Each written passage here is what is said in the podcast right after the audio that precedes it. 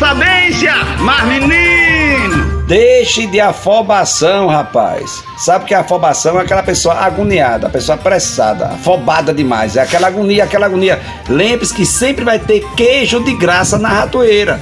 Mas precisamos também compreender que quem come o queijo é o segundo rato.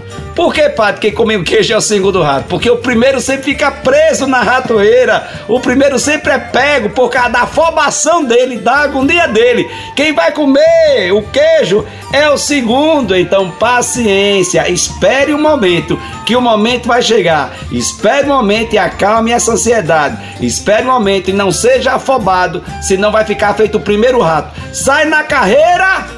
Queijo de graça tem, mas sempre vai ter um peso e um preço complicado. O primeiro fica preso.